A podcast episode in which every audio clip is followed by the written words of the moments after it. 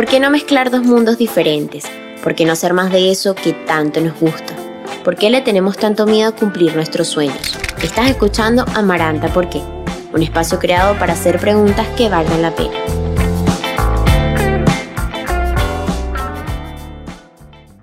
Hola a todos, bienvenidos al capítulo número 9 de Amaranta, porque mi número favorito, debo confesarles. Eh, hoy tenemos, como siempre y en cada episodio, una invitada súper especial. Ella es Mariana Díaz, estilista mexicana con una trayectoria impecable. Mariana actualmente es la directora de PR y contenido de la marca Trocker, una marca que se encarga de la compra, venta de piezas prearmadas y auténticas también de las mejores marcas pero en el pasado fue también la editora digital de la revista Vogue México, ahí se encargó de cubrir desfiles de haute couture, hacer las reseñas, también desarrollar y supervisar las producciones de las piezas de moda, entrevistar a los diseñadores, estar constantemente al día de las tendencias. Así que Mariana es una persona súper interesante con muchas preguntas para hacerle. Así que te pido que te quedes, no te desconectes y escuches esta charla, la disfrutes tanto como yo la disfruté al hacerla. Y por supuesto, no te olvides de seguirnos en las redes sociales para conocer un poco más de todas estas personas que invitamos a Maranta. ¿Por qué? De piezas que voy subiendo extra de moda, de cosas que me gustan, que me inspiran, que los inspiran a ustedes. Y también de suscribirte a mi canal, porque no sabes la ayuda que me haces. También eso permite que crezca la comunidad de Maranta ¿Por qué? Y que sigamos invitando gente inspiradora y que nos invite a seguir soñando y a crecer como creativos dentro de esta industria tan maravillosa. Sin más nada que agregar, te dejo con Mariana Díaz en Amaranta ¿Por qué? Bienvenida Mariana a este noveno episodio. Te digo algo que el 9 es mi número favorito, así que estoy segura que este episodio también va a ser de mis favoritos. Gracias de vuelta por estar acá. ¿Cómo estás? ¿Cómo, cómo te trata todo este año tan revolucionario y raro para todos? Ay, al contrario, Andrea, gracias a ti em, por invitarme eh, y por darme un espacio aquí. Este, bien, la verdad es que eh, pues ha sido, creo que ha sido un periodo de tiempo muy difícil para todos, ¿no? Y cada uno estamos tratando de hacer lo mejor que podemos, eh, tomándolo un día a la vez. Este, para mí particularmente ha sido igual de difícil que satisfactorio porque me ayudó a, reinventar muchas cosas y a poner en práctica cosas que, que había dejado durante mucho tiempo a un lado y pues este tiempo en casa y, buscando la reinvención, que creo que todos andábamos un poco en eso en estos meses, eh, finalmente lo retomé. Entonces, eh, pues por ese lado agradecida, pero por el otro definitivamente pues tratando de mantenernos lo más sana posible y sí, llevándolo un día a la vez. Así es. Mari, bueno, yo te sigo desde hace tiempo y he visto tu trabajo, estás súper interiorizada en todo lo que tenga que ver con la moda. Yo estuve al principio comentándole a todos los que ven y escuchan este episodio tu trayectoria un poco, pero siempre me gusta como entrar más en la historia de, cada persona que, está acá en Amaranta. ¿Por qué?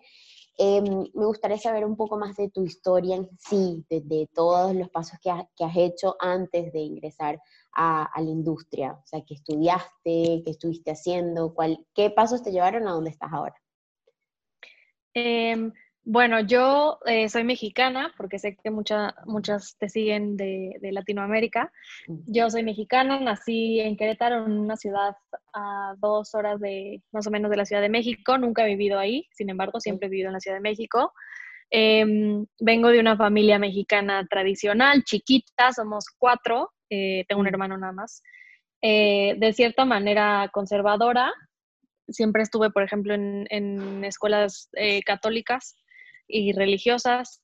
Em, y la verdad es que desde que tengo uso de razón, creo que la moda formó parte de quién soy y ayudó a definir desde ese entonces la mujer que soy hoy.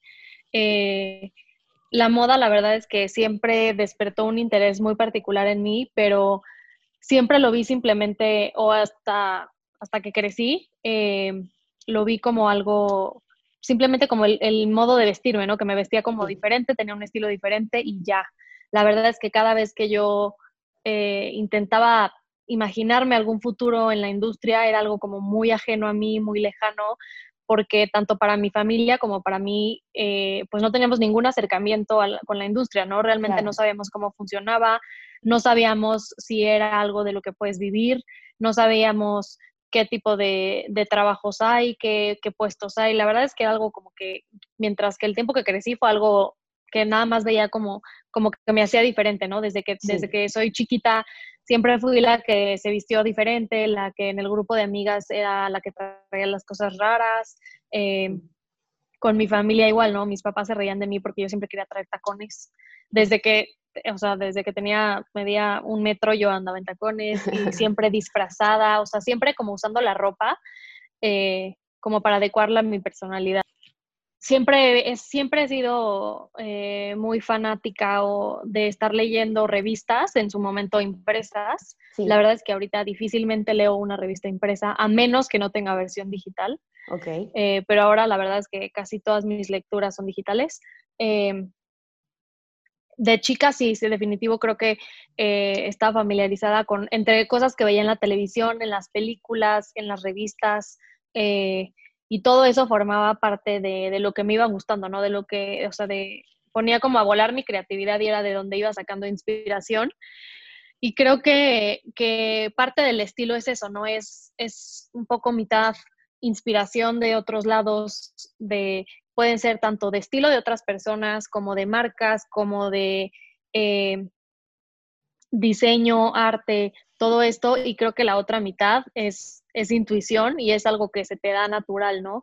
Eh, la verdad es que creo que es un gusto que sí, la mitad es adquirida y la mitad es, eh, viene de la intuición, de, que, de que se te dé. O sea, creo que eh, hasta ahora que, he empezado a notar a través de mi Instagram, pues que puedo empezar a hacer mucho más cosas con mi estilo, siempre lo vi como algo que para mí era muy natural, ¿no? O sea, siempre lo vi como algo muy normal, algo como de, pues sí, me he visto diferente, eh, tengo un estilo muy particular, pero pues es, o sea, lo vi como algo que simplemente se me daba. Que te, daba, perfecto. Y bueno, después hiciste una carrera y fuiste a centro, me comentabas, eh, ahí en México DF, y estudiaste la carrera de diseñadora de modas. ¿Me puedes contar un poco de, cómo fue esta trayectoria en esta carrera, de cómo de acá pasaste después a Bow, a ser editora eh, en el área digital y después ahora también en Trocker estás como PR y, directora de todo el contenido? ¿Cómo fue que diste todos estos saltos a lo largo de tu, de tu trayectoria? Eh, bueno, yo terminé estudiando diseño de moda, la verdad es que más por casualidad que por empeño. Eh, si bien te digo, siempre la moda fue algo que me gustó, eh, al ser algo que, como te comento, lejano para mi familia, la verdad es que mis papás no estaban muy inclinados a que yo me dedicara a esto. Era una industria que, que en ese momento era muy desconocida, que realmente no sabíamos qué frutos podría traerme a mi vida. Entonces, eh, mis papás, la verdad es que no, no estaban, sobre todo mi papá, creo que no apoyaba del todo que yo me dedicara a esto y que yo estudiara, sobre todo diseño, ¿no? Porque conocemos pues lo difícil que es esta industria y en ese momento era todavía más. O sea, la verdad es que ahorita ya creo que ya hay muchas marcas eh, establecidas nacional e internacionalmente, pero en ese momento apenas nacían. Eh, muchas de las que en ese momento había ya no existen ahora. Entonces, la verdad es que era un mercado muy, muy, es un mercado muy competitivo y en ese momento desconocido para mí. Correcto. Entonces, eh, yo la verdad es que por razones de, la vida termino, em, o sea, empiezo mi carrera en centro con la promesa hacia mis papás de que un semestre y vemos qué pasa. Vemos si, si, si me quedo o si me cambio a otra carrera. Y, finalmente eh, me quedé, ¿no? Me, me, quedé en centro, cosa que la verdad es que agradezco muchísimo porque si bien eh, yo no, nunca me he dedicado al diseño, ni es mi intención dedicarme a diseño. Es una, es una carrera muy completa que realmente me dio bases sólidas de otros temas relacionados a la moda que hoy en día me han servido para poder desarrollarme, ¿no? Este, eh, como te digo, ¿no? Desde que yo estaba a la mitad de, la carrera, la verdad es que me di cuenta que no, que el diseño no era lo mío. O sea, yo siempre supe que quería dedicarme a la moda, pero eh, pues realmente no, no sabía que había otras cosas que podías estudiar, la verdad, eh, que me podían llevar a donde estoy ahorita, ¿no? Eh, lo que conocí en ese momento era que si querías dedicarte a la moda, lo que fuera, el diseño de moda y textil era la única carrera posible, o sea, no teníamos y creo que hasta la fecha no hay, eh, no hay, no hay carreras que en otros, en otros países sí hay como eh, negocios de moda o administración de negocios de moda. Eh, o sea, en, otras, en otros países sí existe ese tipo de carreras de aquí lo único que hay y que en ese momento sabía yo era el diseño de moda. Sí. La verdad es que nadie me orientó. bastante como ese tipo de carreras, ¿no? Como otra carrera que no sea diseño de moda nada más. O sea, lo demás son como cursos. Exacto. Sí, y la verdad es que yo, yo creo que, eh, que además, claro que nos hace falta, pero ahora que veo para atrás, podría haber estudiado marketing, podría haber estudiado comunicación, podría haber estudiado muchas otras cosas. Sí. Y no necesariamente moda, ¿no? O sea, tú puedes estudiar una carrera que, que, que te abra, o sea, que sea un abanico de posibilidades y ya después irte especializando en lo que tú quieres enfocarte. Exacto. Y en ese momento la verdad es que nadie me lo dijo, nadie me orientó y eso era lo que yo conocía, entonces pensé que, o sea, esa era la salida y, estudié diseño de moda. Ya te digo, a la mitad la verdad es que sí me di cuenta que dije, híjole, pero yo no quiero ser diseñadora, o sea, la verdad es que ahí sí estaba un poco como que no sabía bien qué hacer, pero bueno, dije, ya estoy aquí, ya terminemos esto y veo qué hago. Claro. Y ya, em, bueno, ya ahí cuando estaba en, centro fue mi primer acercamiento profesional porque empecé a trabajar con Carla Guindy y Natalie Michan, que son estilistas de moda. ellas lo que hacen es vestir sobre todo a celebridades y a personalidades eh, de la televisión mexicana y latinoamericana eh, para programas de televisión, para comerciales, para eventos, etc. Entonces yo estuve alrededor de seis a ocho meses con ellas. Em, trabajando, viendo literalmente ahora sí de cerca cómo era la vida de un estilista, cómo funcionaba el préstamo de la ropa, eh, cómo trabajar con un cliente, por ejemplo, el lado comercial. Muchas veces hacíamos comerciales y, la jornada de trabajo era de 9 a 12. Me acuerdo que un día em, grabamos y terminamos como a la 1 de la mañana porque era un comercial para televisión. Entonces fue como mi primer acercamiento eh, ya real como a una profesión relacionada a la moda y, me gustó muchísimo en el momento. Sin embargo, yo siempre supe que quería más el mundo editorial. Em, entonces, eh, ya que termino eh, la carrera ahí en centro, apliqué para el periódico Reforma. Bueno, obviamente apliqué para muchísimas revistas, pero la verdad es que ninguna me contestaron. Mm. Eh, y en Reforma sí, en Reforma fue, bueno, fui a las entrevistas y me ofrecieron una oportunidad de integrarme al equipo de un suplemento social. Obviamente en el momento no era algo que yo quería, los eventos sociales no me interesaban en lo absoluto, pero bueno, era un, acercamiento, a un, primer acercamiento al mundo editorial y en un periódico que es de los más importantes en el país, entonces fue una gran oportunidad para mí que siempre estaré súper agradecida. Y así empecé. Empecé en este suplemento social que estaba más enfocado en hacer pequeñas entrevistas de los eventos sociales a los que teníamos que cubrir que otra cosa.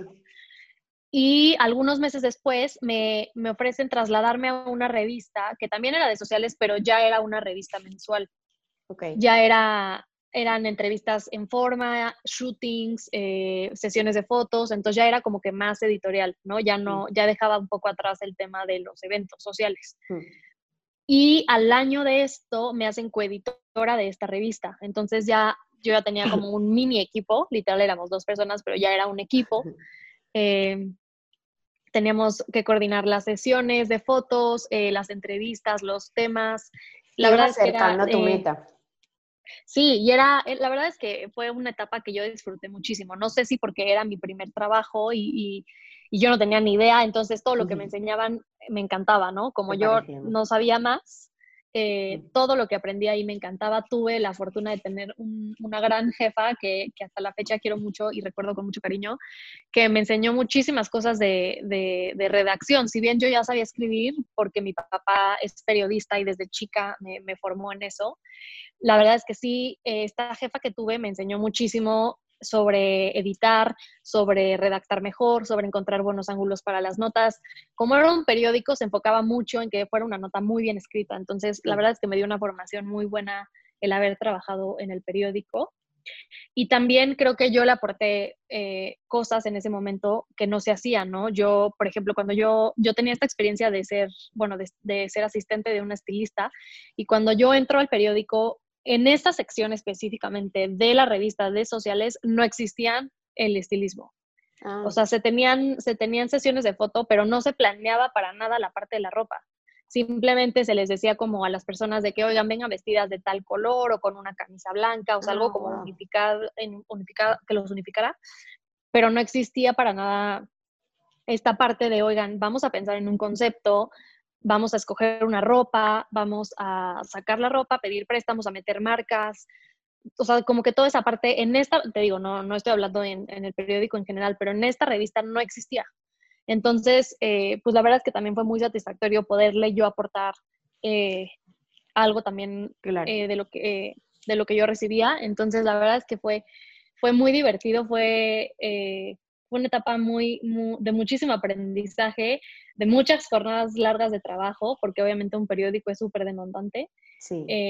pero también fue una gran experiencia que, que, te digo, la verdad es que me encantó y siempre estaré como muy agradecida y siempre recordaré con mucho cariño. Tal cual. Y bueno, yo estaba entonces, eh, te digo, en el periódico y al año, ocho meses, em, me surge la oportunidad de, de, entrar a Vogue porque una amiga que estudió conmigo en la carrera, eh, estaba ella en el puesto de coordinadora digital eh, mi amiga, de hecho, está Lía Castellanos, que, a quien tú ya entrevistaste y que también estuvo de invitada aquí en el podcast. Eh, y Talía me escribe diciéndome, oye, voy a dejar este puesto. Eh, yo sé que tú siempre has querido trabajar en una revista de moda, creo que encajas muy bien con el perfil. avísame si te interesa. Entonces yo le respondí obviamente en el momento, le pasé mi CV, ella a su vez mandó el currículum a recursos humanos, me pidieron obviamente ejercicios, todo el proceso de entrevistas. Em, y, me quedé. La verdad es que desde el, desde el proceso de entrevistas fue algo súper emocionante para mí porque pude conocer a Kelly Talamas, que en ese momento era la directora editorial, eh, y que era alguien a quien yo admiraba muchísimo y me acuerdo que el día que la conocí para mí fue como surreal, o sea, era como algo que, que siempre había querido. Y pues tuve mucha suerte, la verdad, de que encajé yo con el perfil, de que era lo que ellos estaban buscando. Entonces fue un proceso muy, muy rápido en cuestión de, creo que fue una semana más o menos, eh, me dieron el puesto. Y entonces fue una cuestión, eh, sí, de, en dos semanas yo ya, había, yo ya estaba en mi primer día en la revista. Wow. Es, es maravilloso escuchar este, como todo este proceso y que lo fuiste desglosando desde el día uno, porque estamos muy mal acostumbrados de ver, y sobre todo ahora con esto de las redes sociales, de uno ve, bueno, una vida maravillosa, unas fotos súper curadas, ¿sabes? Como un estilo impecable, y, y uno cree que eso surgió como, guau, así, de la nada, mágico. y en realidad es como todo un trabajo, ¿no? Tú al principio cuentas que empezaste en un trabajo que no te gustaba, que fuiste acercándote de a poquito y de mucho trabajo, son muchas horas, que eso quizás no se ve, pero este, te llevaron a donde era, que era tu sueño, que era el, tema editorial, ¿no? Entonces, creo que es bueno y que es como la parte para mí más importante en la que menos uno cuenta, eh, es el proceso, ¿no? De llegar a donde estás ahora. Creo que eso es súper clave para que todos sepan y se inspiran de que, ok, hoy no estás en donde quieres estar, pero mañana probablemente sí estés. Sí, o sea, creo que lo más importante eh, es tener una meta muy clara de, qué te gustaría hacer, trabajar en ella sin perder en lo que estás en el presente, ¿no? O sea, es importante que el futuro no te coma y no te gane, ¿no? Cosa que, que la ilusión eh, de llegar a una meta no te nuble lo que estás haciendo ahorita. Em, justo, eh, además me, estoy acordando, leí, acabo de terminar un libro del CEO de Disney y comenta justo esta parte en la que, sí, o sea, no dejes que la ambición y la, emoción por llegar a algo, a, una meta, eh, evite que estés presente y que estés, que vivas lo que, en donde estás, ¿no? Y tu momento. Pero sí, creo que es muy importante que tengas una meta muy clara de, de a dónde quieres llegar y no, no dejes de trabajar por ella sin descuidar lo que estás viviendo y, y que no te rindas. O sea, para mí la verdad es que en mi, en, en, siempre que tengo como una plática hablando de Vogue o en mis redes sociales siempre me preguntan que cómo le hacen para entrar, que cómo pueden, que qué tienen que estudiar, pero la verdad es que yo no creo que haya un secreto para poder dedicarte a la, a, la, a la, industria editorial en cuanto a moda se refiere. Entonces, eh, yo creo que, que, sí, o sea, que la verdad es que no es necesario dedicarte, o sea, estudiar una carrera específica para poder eh, ni entrar a la revista ni, ni, tener esta profesión. O sea, creo que podría haber estudiado yo marketing o comunicación e igual hubiera tenido bases mucho más sólidas que las que me dio el diseño de moda y también hubiera podido entrar. O sea, creo que es una cuestión de, de planteártelo, de buscar la manera, ¿no? O sea, muchas veces todo el mundo me dice como, oye, pero ¿y a dónde escribo? Y yo literal les digo, abre una revista, viene el directorio editorial y ahí vienen siempre los mails de, las, de los contactos. Escríbele un mail a la editora, escríbele un mail a recursos humanos, manda tu CV y literal así, o sea, yo mandé muchísimos correos eh, antes de que pudiera tener esta oportunidad. Gracias eh, a Talía se me abrió pero yo había mandado muchísimos mails antes a mm. muchas revistas, no solo a Vogue, y no tuve respuestas positivas. Hubo respuestas, hubo mails en donde no tuve ninguna respuesta en lo absoluto, y hubo otras en las que me decían que no había vacantes, que no había eh, plazas en ese momento, eh, o X o Y razón, pero no tuve ningún, o sea, vaya, no conseguí realmente nada, ¿no? Este, entonces sí creo que lo más importante es que que tengas ganas, que, que, que, tengas ganas, que lo estés buscando, porque las oportunidades en editorial son pocas, porque son pocos los puestos y mucha la demanda, y, y te encuentres trabajando y preparada para poder entrar. Es así. Y yo le agregaría una cosa más porque creo que es importante perderle el miedo y también como dejar esta idealización de que es mucho para ti, ¿no? Porque mucha gente ve en estos nombres como Harper's, Vogue, Elle, eh, y dices, wow, no, esto, yo no, no, voy a estar preparada, no estoy preparada, no estoy preparada. Entonces, si siempre es como esto de no estoy preparada, nunca vas a estarlo. Entonces, tú fuiste porque te mandaste, te mandaste, mandaste mail, eh, conectaste, compartiste. Entonces, creo que es eso, la búsqueda constante, ¿no? De mantenerte como con la sed. 100%. Y creo que es muy importante justo lo que tú dices de, em, de, de perderle el miedo. O sea, creo que hay muchísimos estigmas, ah, que cada día creo que son menos, pero hay muchísimo eh, estigma y cierto, no sé cómo llamarle, pero hay como este, esta visión de lo que es una, eh, de lo que es una revista de moda, muy equivocada y muy alejada de la realidad. Yo obviamente cuando entré a Vogue también estaba muy idealizado con todo este sueño que vemos en las películas y este glamour que, que, que, viene, que conllevan estos títulos, pero la realidad es otra. O sea, claro que es un, es un trabajo increíble, por supuesto, es un trabajo súper satisfactorio, eh, es un trabajo que a mí me hizo muy feliz en los tres años que estuve en Condenas, pero es un trabajo. Y al final del día hay muchos tabús que no son ciertos. O sea, uno es que todas las mujeres que trabajan ahí, uno es que solamente son para mujeres, que no es cierto. O sea, mm. hay muchísimos hombres trabajando en la revista. Otra es que todas son, eh, que todas vamos vestidas, en, cuando yo trabajaba ahí, que todas vamos vestidas en tacones y de marcas súper lujosas, exacto, lo cual está muy alejado de la realidad, o sea, para nada, de verdad, la pretensión que se cree que es no es, no, no es tal, o sea, eh, obviamente hay de todo, hay quienes tienen la fortuna de que se visten increíble todas de marcas, hay quienes no, hay quienes se visten de marcas más económicas, o sea, hay, como en cualquier trabajo hay de todo. Por supuesto. Entonces, eh, creo que hay que perderle... Días donde te quieres ir a tu exacto. casa. Y hay días eh, mucho más, o sea, sobre todo yo que estaba en digital, es un, es un trabajo, como te digo, pero además es un trabajo cansado. O sea, yo creo que, o sea, cuando entré, yo estaba en la, yo era coordinadora, entonces yo trabajaba eh, cada, un fin cada 15 días, porque había que cubrir las notas del fin de semana había que subirlas, había que postear redes sociales, entonces había trabajo que hacer pues todos los días, porque en una plataforma digital no descansa. Y no me imagino eh, en las Fashion Weeks, por ejemplo, la cantidad de trabajo demandante que es, me imagino que estarán 14, 15 horas pegadas al celular, a la compu, a todos lados, porque no descansas. Sí, en, en, en el mundo digital los, los eventos más importantes son uno, Fashion Week, porque pues es un mes. O sea, son cuatro semanas de la moda, Nueva York, Londres, París, Milán. Eh, estar pendiente de todos los, o sea, tenemos, teníamos un, en ese momento yo un calendario de todos los desfiles que ocurrían ese día, cuáles eran más importantes de cubrir, cuáles no nos podían faltar, qué marcas eran importantes. Eh, obviamente también hay que tomar en cuenta clientes. Eh, cubrirlos, tener todas las fotos de todos los ángulos de los desfiles, de backstage, de las modelos, del street style.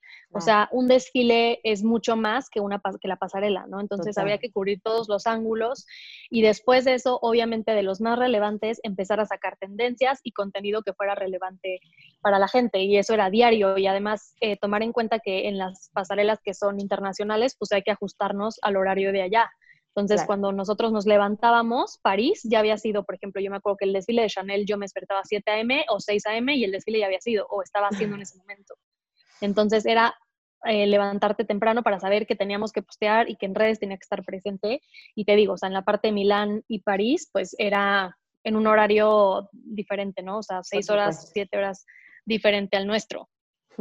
Claro, y además, y además, digo, Fashion Week es súper importante, pero en digital tenemos también los Oscars, los Golden Globes, eh, otros eventos que también son la Met Gala, son súper importantes y que tienes que estar ahí. Entonces yo sabía que en febrero mm, siempre no me podía faltar el domingo de los Oscars, que para nosotros ya era, lo disfrutabas, la verdad, es que veíamos los Oscars, veíamos la premiación, veías los vestidos, o sea, la verdad es que era un trabajo que sí disfrutaba mucho, pero te digo, sí, había fechas que ya sabíamos que, iba a que eran jornadas largas.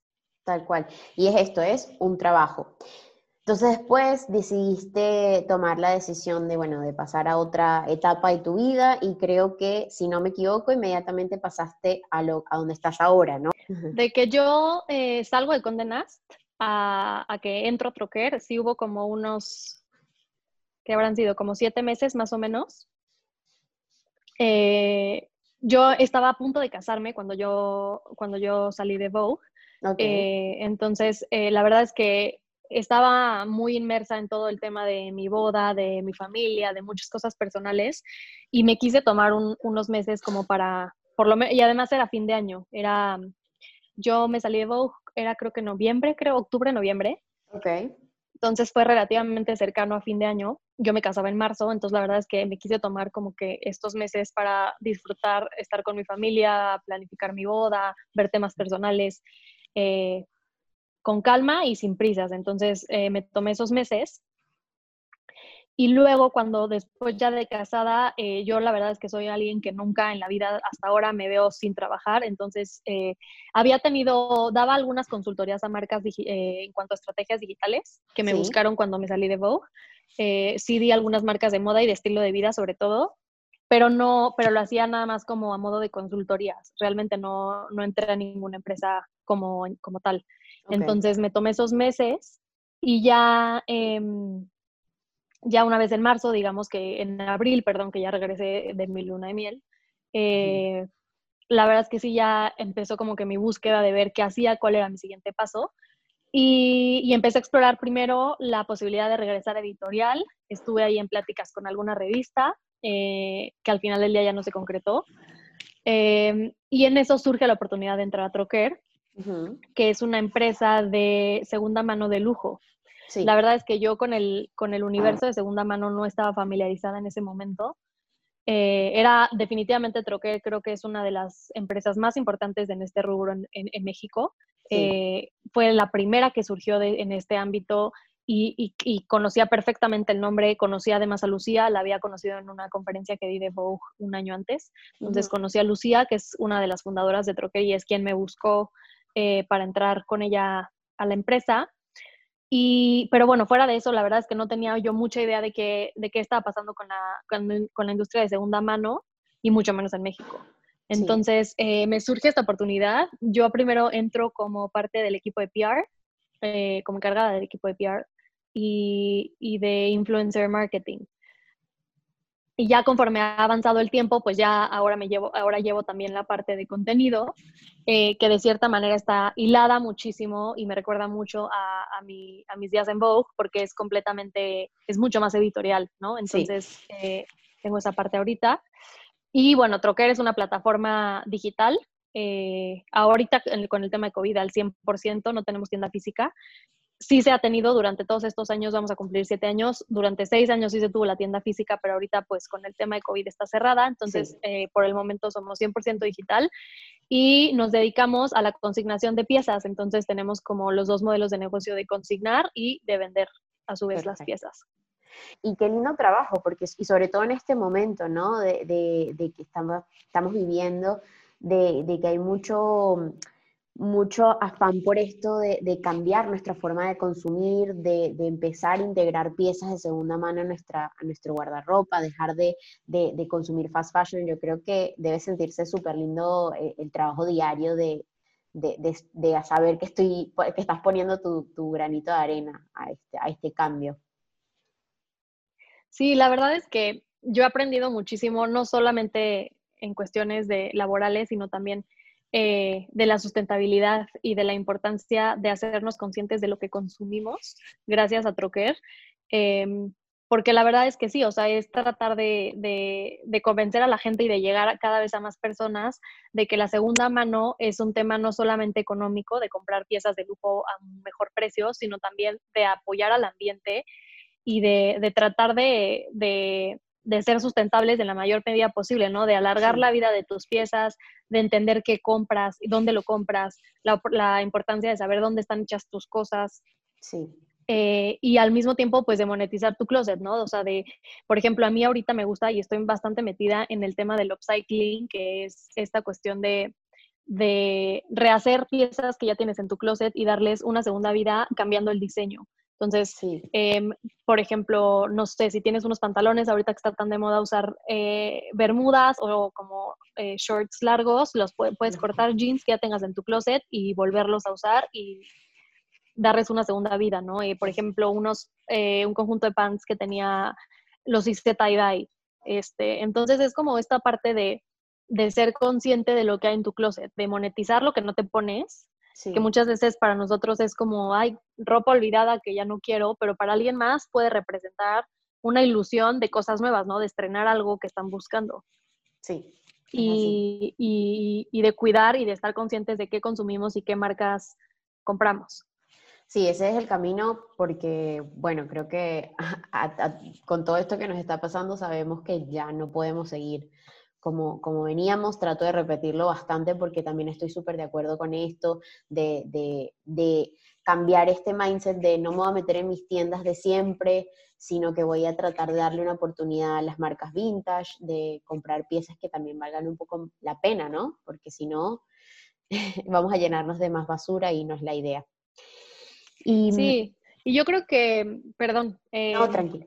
que también eh, o sea, ahorita además con esta hype que se está dando por todo lo noventero, lo de los 2000, este tipo de, o sea, plataformas como Troquer son ideales para encontrar todos estos trends auténticos, ¿no? O sea, todas estas bolsas de moda que ahora están regresando, todas estas cosas que usó en su momento Paris Hilton, eh, Nicole Richie, Lindsay Lohan, que estaban súper de moda en, en los 90 en los 2000 y que ahorita eh, es lo que está como muy de moda, eh, independientemente de lo sustentable, creo que también esa parte de moda la puedes encontrar en plataformas así.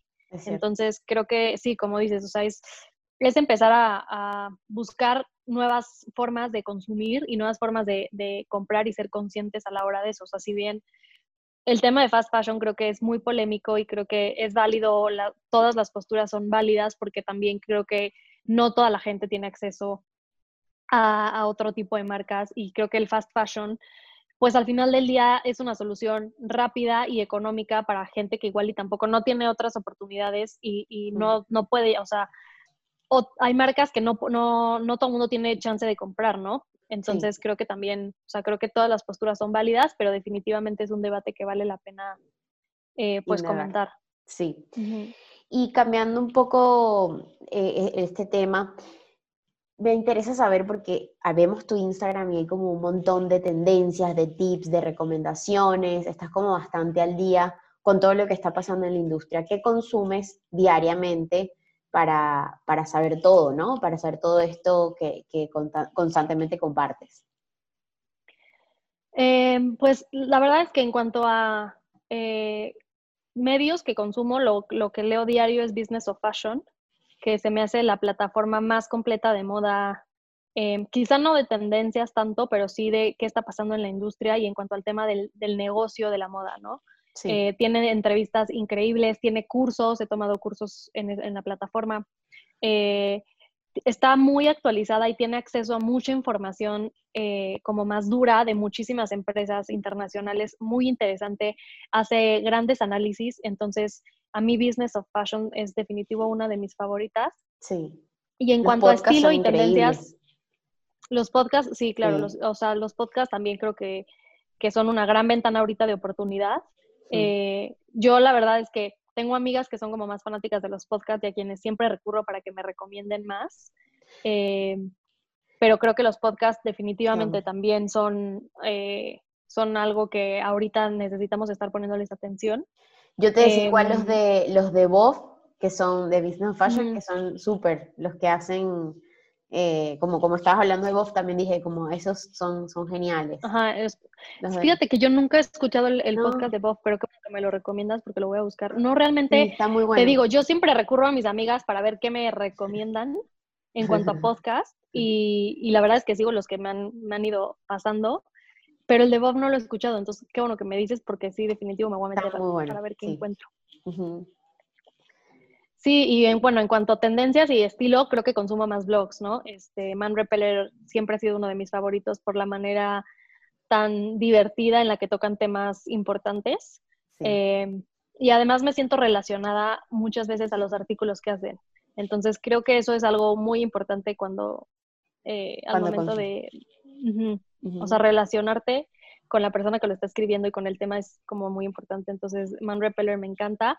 Y creo que las tendencias, eh, digo, me encanta Who What Wear, me encantan eh, medios, eh, otros medios de moda, obviamente Vogue, pero, pero creo que yo soy más de, de encontrar tendencias, sobre todo en redes sociales. Desde Vogue se me quedó la costumbre de estar eh, de consumir muchísimo las redes sociales, de estar pendiente de qué está pasando ahí y, la verdad es que de ahí es de donde yo encuentro la mayor parte de mi inspiración, de donde voy cazando tendencias y donde voy encontrando nuevas marcas.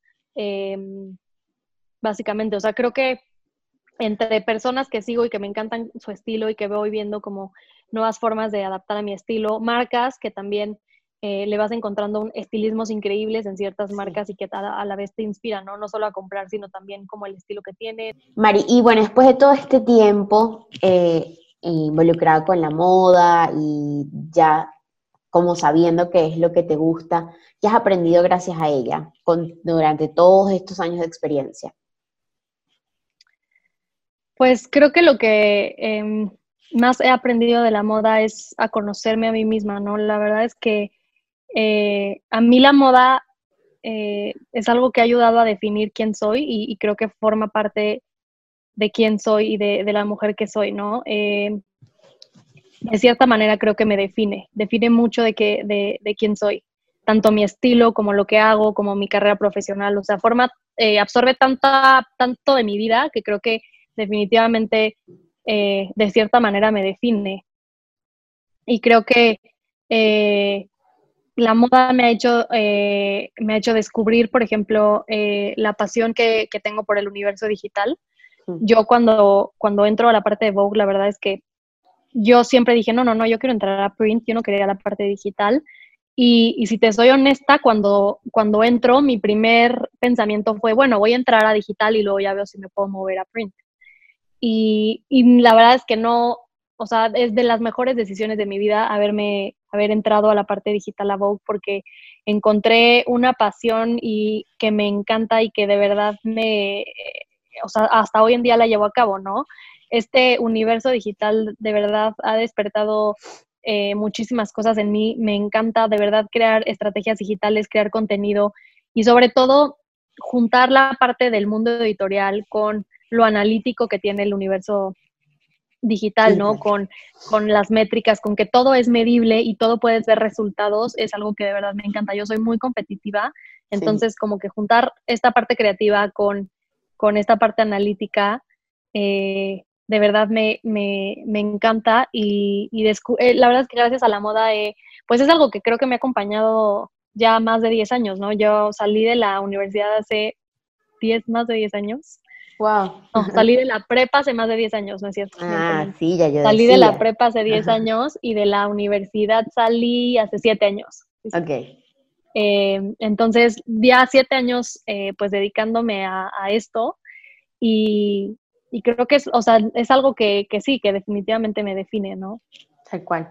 Y ahorita que hablaste de las estrategias, em, si tuvieras que darme acá como unos cinco, o los que quieras, yo digo cinco por decir un número, cinco consejos al momento de hacer una estrategia, de generar contenido, de verdad que guste con, con el público que tienes y para, o adaptarlo al público que quieres eh, tener. Em, ¿Cuáles serían algunos consejos que te han servido a ti al momento de generar este contenido para digital? de generar una estrategia digital? Sí. Ok, eh, me agarraste un poco en curva, pero eh, creo que uno, bueno, es eh, para generar tu estrategia digital es que tengas presencia obviamente en redes sociales y que generes una estrategia para cada una de tus redes sociales. Creo que un error que cometen muchas marcas es que hacen la misma estrategia en todo. Y no, cada red social funciona de manera diferente y funciona diferente a la plataforma que tienes en línea. Entonces, tienes que entender cómo funciona cada red social y qué usuario te consume en cada red social, porque no es la misma gente la que te ve en uno que en otro. Entonces, cuando haces una estrategia digital es importante que sepas quién es tu usuario y con qué plataforma lo vas a conectar y obviamente qué contenido vas a mostrar, ¿no? O sea, cada, un, cada red social se, conforma, se comporta de manera diferente y, y entonces tienes que crear contenidos específicos, ¿no? O sea, no es lo mismo un video que vas a poner en YouTube, que un video que vas a poner en Instagram, que un video que vas a poner en TikTok, que un video que vas a poner en Twitter, ¿no? O sea, cada uno se maneja de manera diferente y tiene un público distinto.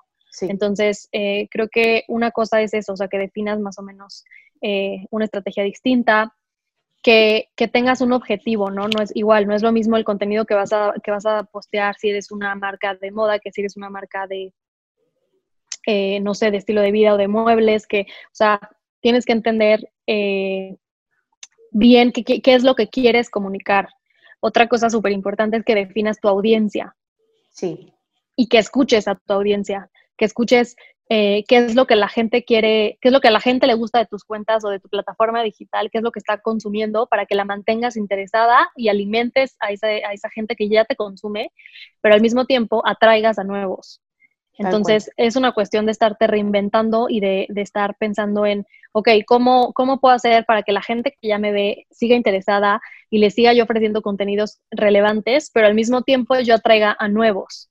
que no, que no conocen todo lo que ya he hecho y que no conocen quién soy.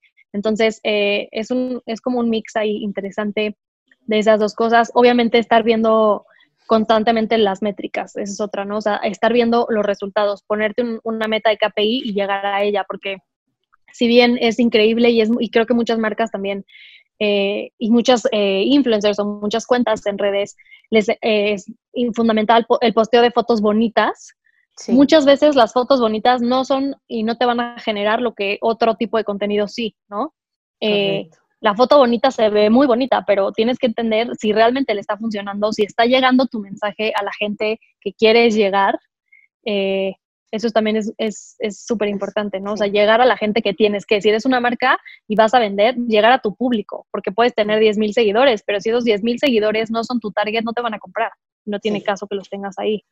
Entonces, eh, también, por ejemplo, eso, ¿no? O sea, no casarte con que las fotos bonitas o que no, es que yo quiero mi feed así, ok, pero ¿cuál es tu objetivo, no? Y puedes hacer ahí una mezcla de cómo quieres visualmente que se vea y hacer contenidos que sean funcionales, que realmente te reditúen y te conviertan, que al final del día eso es lo que todos queremos, ¿no? Si eres una, si tienes una marca personal, eh, o eres una blogger o eres una influencer, bueno, que te convierta en que más marcas te busquen, en que tus seguidores se enganchen, en que tengas buen engagement.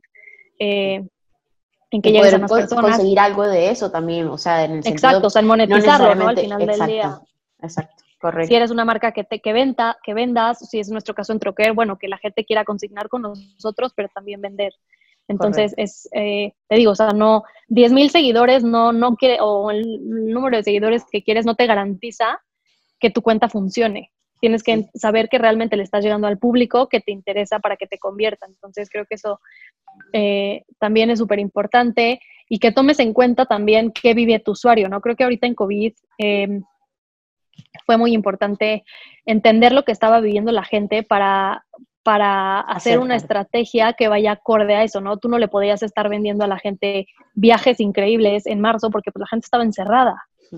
Eh, tú no podías eh, ponerle fotos increíbles de gente en la playa porque la gente no se iba a no lo iba, no se iba a reconocer, no se iba a familiarizar con esos, con ese tipo de contenidos, porque la gente está encerrada, la gente está en una pandemia, la gente no está consumiendo, ¿sabes? O sea, ponerte en los zapatos de qué está viviendo la gente y que eh, para poder tener un lenguaje adecuado y una comunicación adecuada. Y para eso es muy importante, bueno, hacer tu estudio de mercado, este, entender que, cómo, cuáles son los hábitos de consumo de tu, de tu usuario que te ve, ¿no? ¿Qué otras cuentas sigue y por qué las sigue? ¿Qué les gusta? Eh, porque eso te da una idea realmente de quién es esa persona y cuál es la mejor manera de, llegar a, ella. Entonces, pues creo que todo, todo, o sea, es un conjunto de muchas cosas, eh, pero creo que por ahí empieza como esta parte de, empezar a crecer eh, tus redes, ¿no? Y sobre todo lo más importante es adaptarte al cambio. Eh, o sea, por ejemplo, te, te, repito el tema de COVID porque pues es lo que tengo más cercano, pero si, por ejemplo, ahorita decir, bueno, estoy en COVID, no está funcionando mis redes sociales, bueno, es un momento de lanzar newsletter y de darle más fuerza en digital a la parte del newsletter. O es momento de pautar, o sabes, o sea, en digital creo que todo cambia de un día para otro, tienes que estar al pendiente de algoritmos, de muchísimas cosas que, pasan en el día a día, de subirte a las tendencias, eh, de encontrar cómo tu marca se adapta a esas tendencias y ponerlas al usuario. Entonces, eh, creo que en digital lo más importante es que estés eh, eh, abierto al cambio, a que todo puede cambiar y a que tienes que adaptar la estrategia todo el tiempo para seguir siendo relevante, porque si no te estancas. Te estancas, correcto.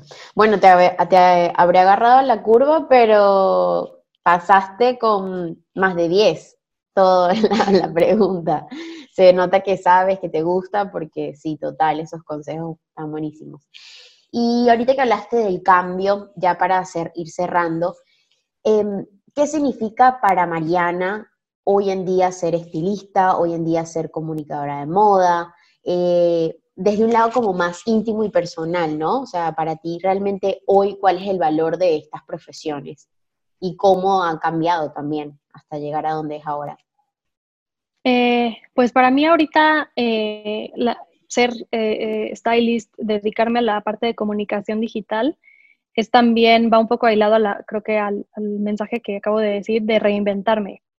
Eh, creo que em, esta parte de, sobre todo yo que lo enfoco mucho en redes sociales, tanto mi trabajo como mi, mi marca personal, es, es, una constante de estarme reinventando todo el tiempo, de de literal eh, estar al día con, en cuanto si eres estilista, creo que tienes que estar al día con tendencias, eh, con nuevos estilos, con creatividad al máximo, con intuición, eh, con sensibilidad para ver qué está viviendo la gente, qué quiere ver la gente, qué, puede jalar en tu país, porque también es eso, ¿no? O sea, no es lo mismo vestir a alguien para una Fashion Week en Milán que para una Fashion Week aquí en México o para eventos internacionales que, que, en México o en Venezuela o en Colombia o en...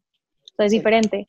Entonces creo que es estar como al día todo el tiempo en la parte de estilismo, ¿no? De, estar eh, como que literal al tiro de qué está pasando eh, y de estar eh, todo el tiempo creando nuevas formas y al mismo tiempo ser intuitiva. Y en la parte de redes sociales, como te dijo, como te dije hace un momento, creo que es esta parte de, reinventarme, ¿no? De, de, constantemente retarme a mí misma eh, ahorita, por ejemplo, en esta, en esta pandemia, en mi trabajo ya de troquer fue una cuestión literal de llevarme al límite y de ingeniar, ok, ¿qué modelos de negocio inventamos? Porque necesitamos llegar, no estamos que las ventas no se caigan, necesitamos llegar a más gente, la gente está encerrada, la gente no tiene dinero, la gente está perdiendo su trabajo y, y, al mismo tiempo nosotros tenemos que seguir vendiendo, ¿no? Porque de eso vivimos. Entonces, fue esta parte de de retarme a mí misma y decir, ok, vamos a abrirnos camino, ¿qué más podemos hacer? Y fue así, por ejemplo, ahorita en Troker, como lanzamos las live sales, ¿no? Que es un modelo de negocio en el que estamos haciendo ventas a través de Instagram en, en, videos en vivo, que la verdad es que nos han funcionado muchísimo porque rompe esta barrera de la segunda mano, la gente tiene de primera mano y puede ver físicamente las piezas, puede ver realmente cómo se ve en vivo el color, el desgaste o el uso, todo eso. ¿Y cómo es? ¿Tipo como una especie de subasta? O, o sea, ¿cómo sería? La gente comenta, lo quiero yo o lo quiero yo. Ajá, funciona más o menos como una subasta, o sea, los precios son fijos porque en Troquer los precios no hay, o sea, no puedes tú pujar y aumentarlos y variar los precios, sino ya están fijos.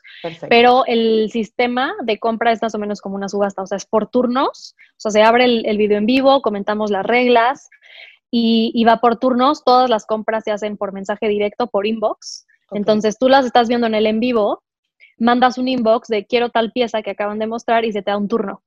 Entonces tienes, eh, a raíz de tu turno, tienes cinco minutos, se te da un link de compra único y tienes cinco minutos para comprar eh, esta pieza. Si no la compras en ese tiempo, pasa al siguiente turno. Ok. Entonces, la verdad es que es súper dinámico, es muy divertido. y, y, y es algo que hasta ahora nos funciona muchísimo. Entonces, te digo, o sea, creo que para mí ser comunicadora digital ahorita es, es reinventarme todos los días y es eh, retarme a mí misma. Soy alguien que la verdad muy inquieta, eh, tengo ADD, entonces soy muy dispersa. Y, y, mi mente, la verdad es que también creo que soy muy soñadora. Entonces me encanta estar ideando escenarios, me encanta estar literal pensando en qué otras cosas puedo hacer. No soy muy curiosa, no soy muy inquieta, no me puedo estar en lo mismo. Entonces, como que la monotonía, la monotonía, perdón, conmigo no va. Entonces creo que siempre estoy buscando maneras de, de, reinventarme, de encontrar otras formas, de, de, ver qué más puedo hacer. Eh, por ejemplo, ahorita en pandemia también empecé a hacer unos cursos con, con Andrea Méndez, que es mi socia. Eh, ella fue editora de Glamour, de la revista Glamour, ella fue editora de moda. Y empezamos a hacer unos talleres online, eh, igual hablando sobre styling. Entonces, pues creo que es eso, creo que, digo, en todas las profesiones probablemente entre el mundo tan eh, competitivo en el que vivimos, todos tenemos que reinventarnos, pero para mí realmente representa eso, ¿no? Es estar buscando siempre nuevas maneras de no quedarte quieta. Me encantó.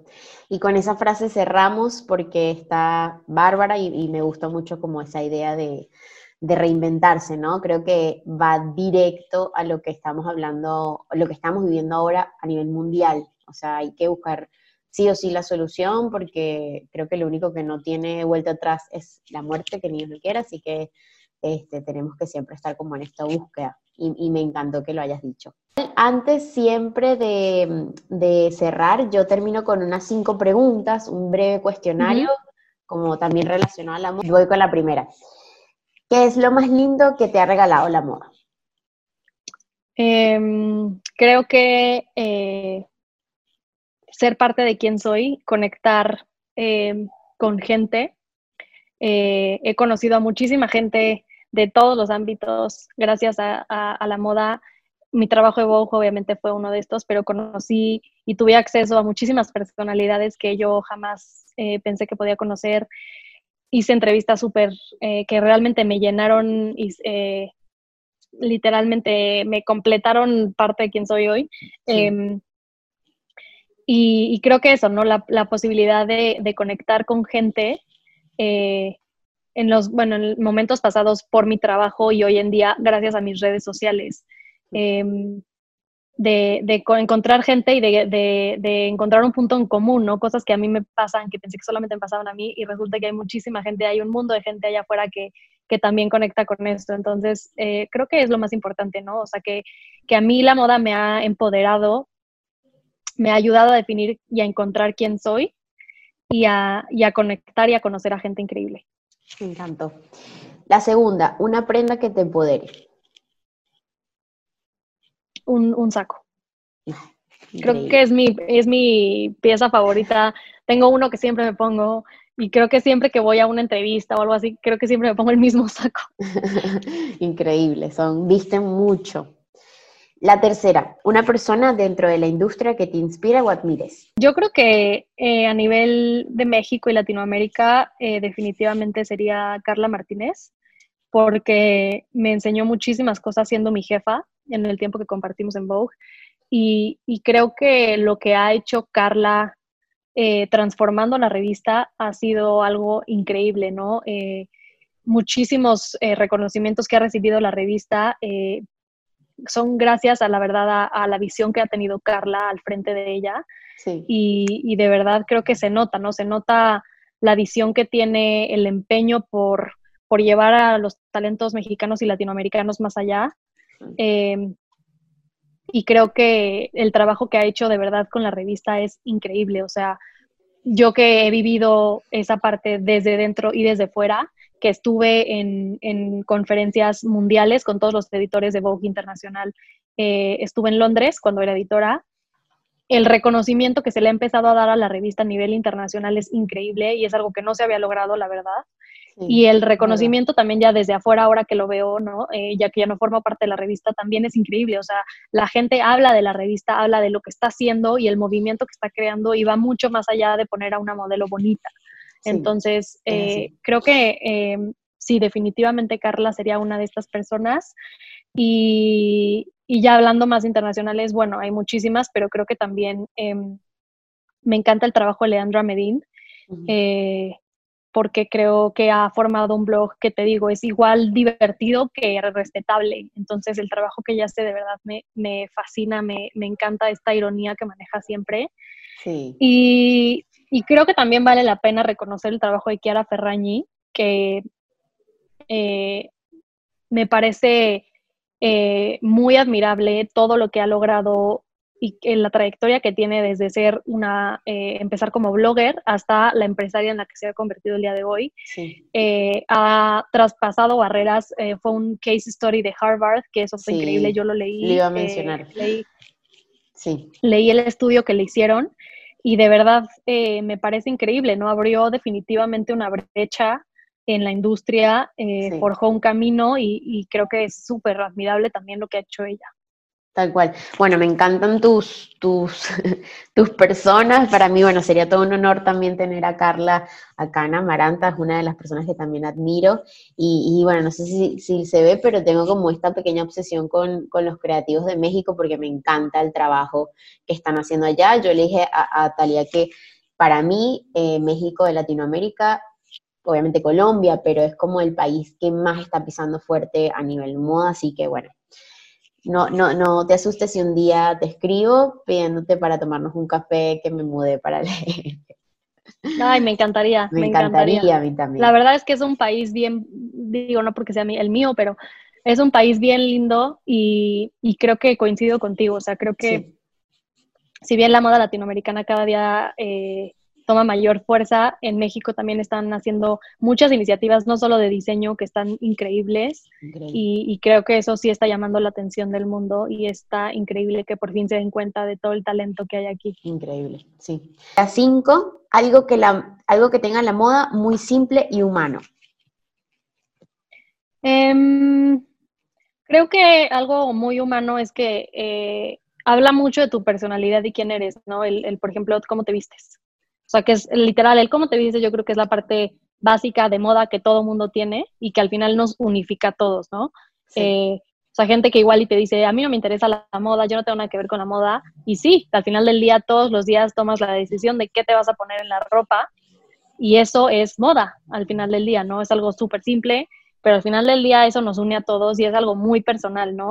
Gracias por tu, por tu paciencia, por, por tu tiempo, por tus palabras. Me, me encantó esta charla y, y, bueno, también me encantaría conocerte en persona. Ay, feliz. Ojalá que vengas un día, si no es a quedarte, por lo menos a visitar. A para visitar, sí. Me encantaría y al contrario, te agradezco muchísimo este tiempo y este, en este espacio. La verdad es que me encantó y, y creo que se notó que es algo que me apasiona muchísimo, entonces eh, me hace muy feliz hablar del tema.